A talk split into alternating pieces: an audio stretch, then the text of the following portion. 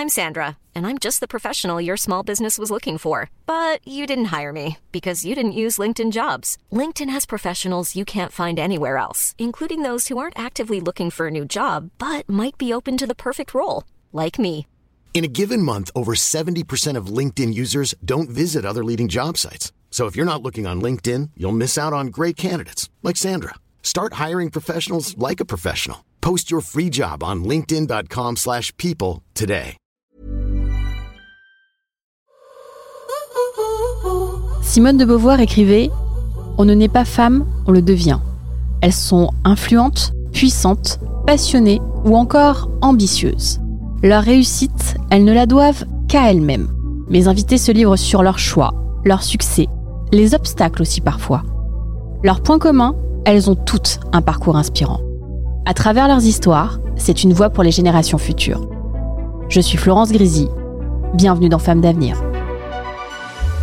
Je ne vous cacherai pas, madame, que ce n'est pas parce que vous êtes une femme que vous êtes ici aujourd'hui. C'est parce que vous êtes un grand écrivain. Être une femme ne suffit toujours pas pour s'asseoir sous la coupole, mais être une femme ne suffit plus pour être empêchée de s'y asseoir. Oh, féministe, euh, qu'est-ce qu'on entend par cela? Je, je ne crois pas être féministe au sens de revendication des femmes, euh, de vouloir euh, démontrer qu'elles ont été euh, les esclaves des hommes et qu'elles ont été très malheureuses. Euh, je n'appréhende pas du tout le problème de cette façon, mais je crois que les femmes ils, euh, peuvent apporter beaucoup dans notre société. T'as la tête ailleurs Dans les nuages. Et toi? Sur les épaules, pour montrer à tous ces mecs de quoi on est capable. T'es prête? Plus haut, plus loin, plus vite. Voilà. Dans un monde parfois tourbillonnant, il existe des âmes qui portent en elles une légèreté qui évoque un doux murmure. Partons aujourd'hui à la rencontre d'une femme d'une sensibilité exquise, comme une palette de couleurs, arborant des teintes de douceur et de chaleur qui réchauffent les cœurs. Mon invitée est une artiste de l'émotion. Elle est chanteuse, mais aussi comédienne. Telles les quatre saisons, Elisa RK vous invite à un vertige émotionnel. Bonjour Elisa. Bonjour, merci pour cette intro. Je suis heureuse de te recevoir euh, dans Femmes d'avenir. Bah, je suis ravie d'être là. On commence toujours ce podcast par une citation. Et toi, tu as choisi aujourd'hui, au milieu de l'hiver, j'apprenais enfin qu'il y avait en moi un été invincible d'Albert Camus. Pourquoi celle-ci en particulier? Déjà de Albert Camus, j'aurais pu en citer pas mal parce que euh, il parle beaucoup du présent, de savoir savourer les instants présents. Et j'adore cette citation pour justement euh, ce qu'elle dit de ce qu'on est capable, de ce qu'on a de ressources en nous, de capable et de possible, que c'est pas forcément à l'extérieur qu'on trouve nos capacités, qu'en nous, dans un hiver interminable, on peut trouver un été invincible. Donc euh, j'aime cette, euh, ce parallèle-là. C'est peut-être même pas ça qu'elle veut dire, mais moi j'y vois euh, les ressources qu'on a en nous et le présent, d'être au présent. C'est très important. Et toi, tu as trouvé ton été invincible? J'ai trouvé en tout cas euh, l'amour de la création. Donc je crois que quand je crée, je suis invincible parce que je suis au bon endroit, je suis pile au bon endroit. Après, ce que je fais, c'est pas forcément bien, c'est pas forcément ce qui plaît, mais je pense que c'est ça qui est invincible, c'est que tant que je crée, je suis invincible. Et la petite Elisa, est-ce qu'elle était déjà invincible Ou plutôt, elle se sentait invincible? Elle a jamais été invincible. elle se sentait libre, en tout cas. La petite Elisa, elle se sentait assez casse-cou euh, pour tout essayer. Après, euh, euh, quand tu as commencé à le regard des autres et la, la conscience du regard des autres, euh, forcément, elle a été un petit peu plus prudente et un peu plus réservée. Quand on est enfant, on, on admire toujours des personnages ou des personnes. Est-ce que toi, tu avais des sources d'inspiration? J'avais énormément de sources d'inspiration masculines. Quand tu m'as posé la question, je me suis dit, putain, ça va être un peu beauf comme réponse. Euh, Ça va être euh, du crocodile dandy. euh, je sais pas si tu vois. Mais pourquoi bof Euh, pff, c'est- non, je me suis auto-jugée, c'est Ouais, nul, ouais, c'est nul. J'ai pensé à des cow-boys dans les westerns, genre Mon nom est personne, par exemple, je m'identifiais énormément à ce cow-boy. Euh, Kaku, De Funès, enfin voilà, ce genre de. De Niro aussi, c'était un, un de mes modèles, mais aucune femme. Et je me suis rendu compte quand tu m'as posé la question à quel point euh, je me retrouvais pas dans la représentation féminine à l'écran parce qu'elle était, euh, la femme était douce, elle était jolie, elle euh, elle servait le regard de l'homme aussi dans ce qu'il avait à accomplir. Mais les hommes représentaient l'aventure, représentaient le clown, tout ce que je sentais en moi que je trouvais génial et que j'avais envie de faire, je voyais chez des hommes. Et est-ce que tu avais euh, des rêves, des ambitions, déjà petites? Je te dis, j'étais, j'étais quand même une enfant assez créative. J'inventais toujours des petits trucs, des sketchs, des spectacles, un peu comme tous les enfants. Mais c'est vrai que j'étais pas très euh, matérielle, par exemple. C'était vraiment, je créais des choses euh, qui n'existaient pas, plein de monde. Et j'invitais les gens à venir à mes spectacles imaginaires. c'était mon délire. Mes ambitions, c'était de, c'était assez basique. C'était de devenir un clown, quoi. Ouais. Devenir un petit clown, en fait. ouais. Donc, en fait, ça n'a pas forcément trop évolué au fil du temps, puisque T'as envie de faire rire les gens, t'as envie de d'émouvoir les gens? Ouais, ça, les raisons, elles évoluent, elles, grandissent les raisons, mais c'est vrai que non, j'ai pas évolué. mais c'est bien parce que t'as gardé, euh, as gardé une part d'enfance. Ouais. Justement, j'aurais faire écouter quelque chose à, à, nos auditrices et auditeurs. Mais quand j'y pense, après tout, quelle importance Elle est partout, mon enfance, et je la trouve partout, et je la trouve partout. Il était important pour toi de ne pas perdre de vue ton enfance Non. Euh, enfin oui, Pardon. Tout à fait, oui. C'est, c'est même pas important. C'est, euh, c'est mon essence de base, c'est mon moteur. C'est déjà de toute façon, je fais un métier où je dis je vais jouer. Donc euh, franchement, je, je travaille pas. Je, Bien sûr, je travaille, mais je, je, je, vais jouer, je vais fabriquer du jeu, je vais fabriquer. Je réfléchis à comment je peux toucher, ce que tu disais, je peux émouvoir, euh, émouvoir, je peux faire rire. Euh, voilà, c'est ça mon moteur de réflexion. Donc, mon enfance, elle est là, euh, quoi qu'il, hein, j'ai pas le choix. Est-ce que tu as un souvenir de ton enfance qui a influencé ton parcours professionnel à un moment, peut-être un, un petit spectacle où tu t'es dit, tiens, ça, ça ça, ça va revenir plus tard ou même tu t'en resserres aujourd'hui J'ai pas de souvenir précis puisque mes jeux consistaient à par exemple, je savais pas jouer du piano, mais je racontais des histoires. Je faisais trois accords, j'étais hyper intense et j'étais là, ouais. je racontais une histoire en, plaquant des accords et, euh, et on m'écoutait et on donnait du crédit à ça. Donc je trouvais ça cool et je me disais, en fait, je peux le faire, je peux, je peux aller chercher des, de l'écoute parce que je pense que j'allais chercher ça aussi. Enfant, j'allais chercher de l'attention comme euh, beaucoup d'enfants.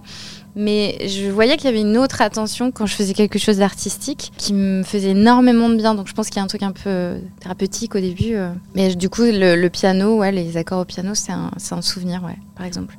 On avance un petit peu dans le temps. Et puis, donc, tu grandis. Et alors, quel est, quel est ton parcours? Comment tu en arrives à être aujourd'hui comédienne et chanteuse, mais également musicienne? C'est assez classique en fait comme, euh, comme parcours puisque je viens de Royan, je suis allée en internat dans un lycée euh, spécialisé en théâtre. Moi, mon parcours initial de petite fille, c'est que j'ai une maman qui voulait que je fasse de la danse classique, beaucoup.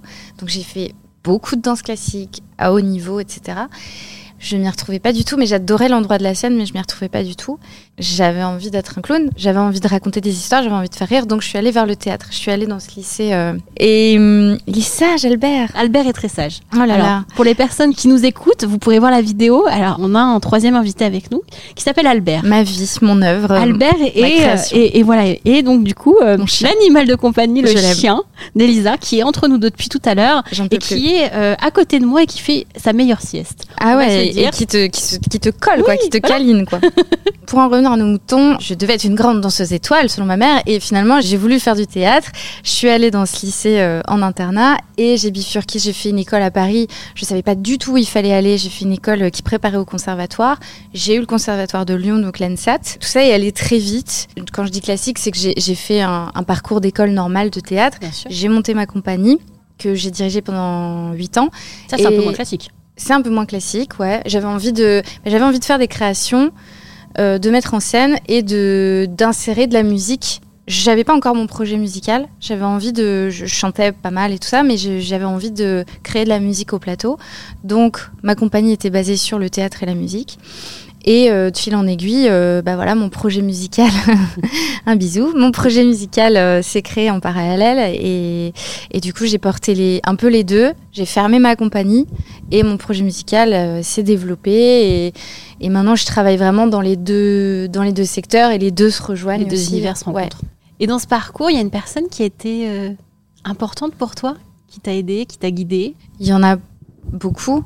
Il y en a un, notamment le bah, premier professeur de théâtre euh, quand j'ai débarqué à Paris. euh, J'étais une petite provinciale, je savais pas où aller. Et puis euh, lui, il était en train de peindre son école. Et puis c'était au cœur d'une cité à Vitry. Enfin, je me disais, mais ok, qu'est-ce que je fais là? Et en fait, j'ai- tout appris avec lui. J'ai tout appris.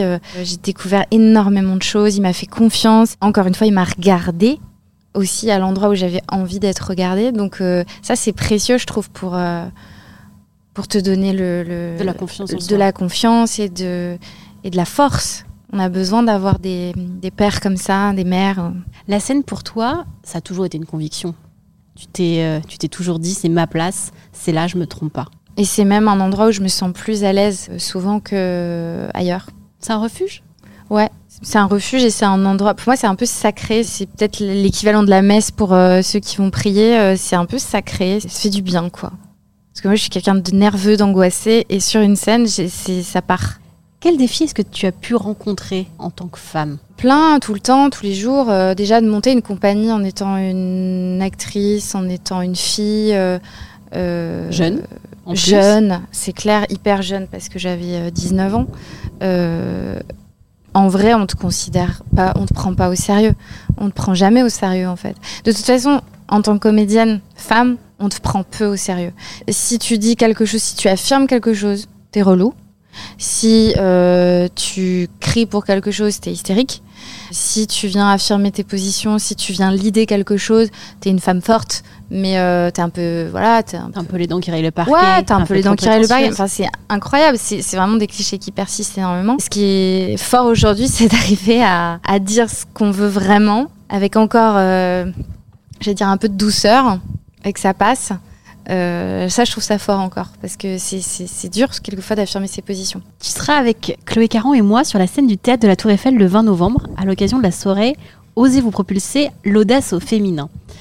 Pour toi, qu'est-ce que c'est l'audace? Euh, C'est euh, justement pas accepter des choses avec lesquelles on, on est en désaccord et puis pouvoir le dire avec simplicité. Exemple tout bête, j'ai énormément de mal à, à parler de moi sur les réseaux, j'ai énormément de mal à, faire grandir mon projet sur cette partie-là, euh, sur les réseaux. Je trouve ça très dur de sortir de, ce moule-là. Et je trouverais ça très audacieux, je le fais pas, mais je trouverais ça très audacieux de dire euh, tout ce que je vous propose, c'est du vide, c'est du contenu de vide, c'est pas vrai. J'ai autre chose à vous présenter, c'est plus artistique. Ça, je trouverais ça très audacieux, par exemple. L'audace, c'est de pas aller dans l'air du temps, c'est d'aller dans son temps. Tu es une femme qui est engagée pour le vivant, l'art vivant et l'échange. Tu m'as confié vouloir faire tout ce qui est possible pour éviter ce qui nous pointe terriblement au nez, l'indifférence de l'autre. Ouais. As-tu déjà ressenti le poids de l'indifférence, justement dans ton travail ou même dans la vie en général? Ouais, et ju- justement, c'est c'est vraiment, ça fait le pont avec les, les réseaux pour moi parce que on est plus sensible au, au contenu réel, on, on- on crée du faux contenu et euh, je trouve que ça rend indifférent à ce que font vraiment les gens. Je trouve que ça rend indifférent à, à l'art tout court, euh, plus globalement. Euh, c'est- extrêmement. Frustrant? Ouais, c'est extrêmement frustrant. Extrêmement dur de sentir que même si t'as fait un truc vachement bien, que t'as parlé avec ton cœur, avec tes tripes, on scrolle en deux secondes, c'est terminé. Il y en a déjà 20 des comme toi qui ont mieux à proposer ou qui vont faire une blague ou peut-être c'est l'art du temps du rire, de la blague, donc aller vite. Enfin. Faire une vidéo en train de manger des pâtes, par exemple, qui marchera mieux. Ça, c'est hyper frustrant, je suis d'accord avec toi. Ouais, mais ça marche plus. C'est ça qui est terrible. C'est tu, tu... Alors que c'est vide. Ouais, alors que c'est vide et toi, et toi tu passes euh, deux mois à, à travailler sur un petit truc précis, un clip, un truc, tu essaies de réfléchir, d'avoir. Je dis pas que c'est bien, encore une fois, je dis que, je dis que la proposition euh, du vide marche mieux. Et, et ça, je trouve ça dramatique et ça, je trouve que ça crée de l'indifférence totale, totale.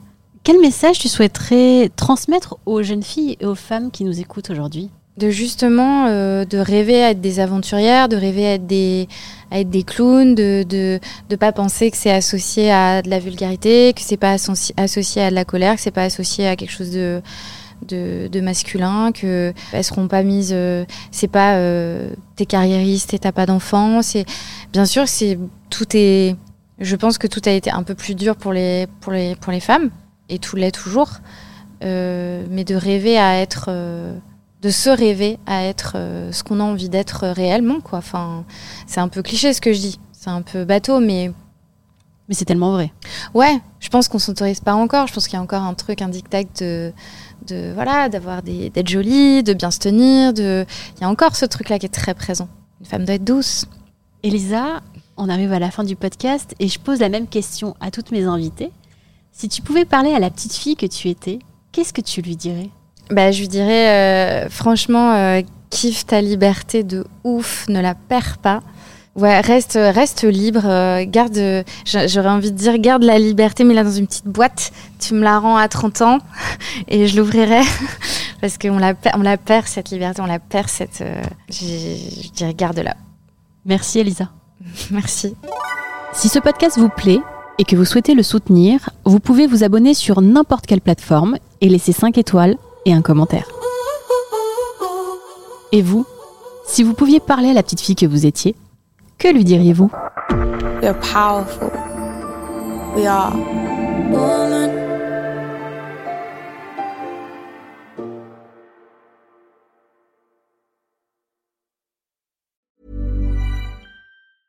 Ever catch yourself eating the same flavorless dinner three days in a row?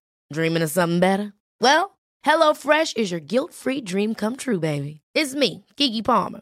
Let's wake up those taste buds with hot, juicy pecan-crusted chicken or garlic butter shrimp scampi. Mm. Hello Fresh. Stop dreaming of all the delicious possibilities and dig in at HelloFresh.com. Let's get this dinner party started.